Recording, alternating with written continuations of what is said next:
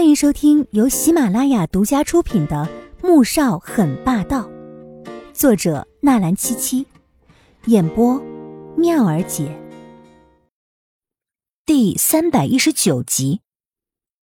黄婷也仔细看了一眼，随后便转身走了出去。没多久，就有一位穿着灰色西装的男人走了进来，手中拿着一个仪器。季如锦便看着总统将两块玉佩。放到了仪器上面，没过多久，仪器的显示屏上便显示出了一些字迹。总统先生，这两块玉确实是一对儿，朝代也对，背后的字迹也能对得上。宋月影听完，整个人再也忍不住了，激动的扑到季如锦面前，将他一把抱住，哭了出来。女儿，我的小五，妈妈终于找到你了。季如今整个人像是被炸弹炸到似的，脑子里面轰鸣炸响。这到底是怎么回事儿？他听到耳边有哭声，眼前是总统激动、慈爱的神情，还有黄天雪掩面哭泣着。黄天觉走过来，神情没有刚才的冷酷和咄咄逼人，面上多了一些惊喜。他只觉得自己被人抱的有些喘不过气来。然后用力的推开抱着自己的人。你说什么？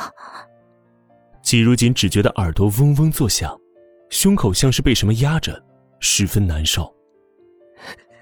小五，我们就是你的亲生父母，这是你的亲哥哥。宋月影被他猛地推开，心中很难过，却还是高兴的哭着解释道：“不。”不可能，这怎么可能？季如锦摇头不信，脸色也越来越白。他想过自己的亲生父母也许是一个很普通的人，也有可能像萧寒说的，是大富之家，却没想过会是总统。如果是总统，当初为何要遗弃他呢？阿俊，你快把亲子鉴定给你妹妹看呢。宋月影见他不信，便急了。立即看着黄天觉催促道：“季如锦就见黄天觉走了过来，在进来时手中多了三份鉴定报告。我怎么知道你们这是从哪里搞来的报告？”他看着这三份，一份是鉴定了父女关系，另一份是鉴定了母女关系，还有一份是兄妹关系。他顿时瞪大眼睛，最后仍是不相信的否定着。黄天觉则像是看怪物似的看着季如锦，这丫头脑子怕是有坑吧？一般人要是知道自己父母是一国总统，还有什么好怀疑的？而他，竟然一副生怕他们赖上他的样子，这也太可笑了。淑琴姐姐，那天我去你家里面住，趁你不注意的时候，溜进你的卫生间，从梳子上面找了几根头发带回来，之后哥哥就拿去做了鉴定。黄天雪也是十分惊讶，只好极力的解释着。季如锦立即埋怨的看向黄天雪：“天雪，你怎么能这么做呢？就算是这样，难道你们说我是你们的女儿，我就要相信吗？谁知道你们打的是什么主意？”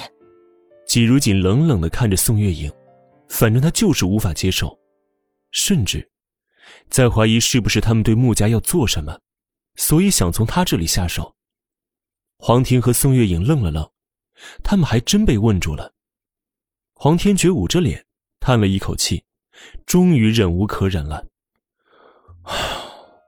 你是不是脑子进水了？啊？难道我们吃饱了没事干，弄这么多事出来，就是为了让你相信你是我们失散的亲人呢？”季如锦抿抿唇，冲着黄天觉说道：“你刚才不是怀疑我别有目的接近总统夫人吗？”那为什么我现在就不能怀疑你们是不是有别的目的，想要接近我而对穆家不利呢？相信总统和总统夫人也抱着同样的想法吧。否则刚才令公子在这里逼问我的时候，你们明明在外面听着呢，却没有进来制止。不就是也怕我是什么外国派过来的间谍，或者是政敌来接近你们的吗？他是很软弱，可是这并不代表他就蠢。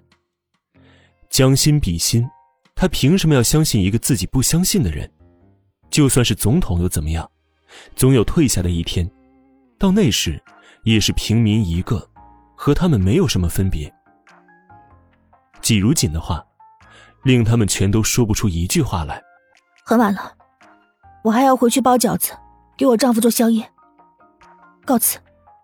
他猛地站了起来，拿起桌上的玉佩，向黄婷和宋月影行了一个礼，便要离开了。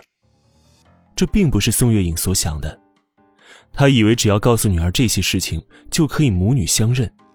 可是女儿根本不相信他，甚至连身为总统的丈夫也不相信。为什么会是这样呢？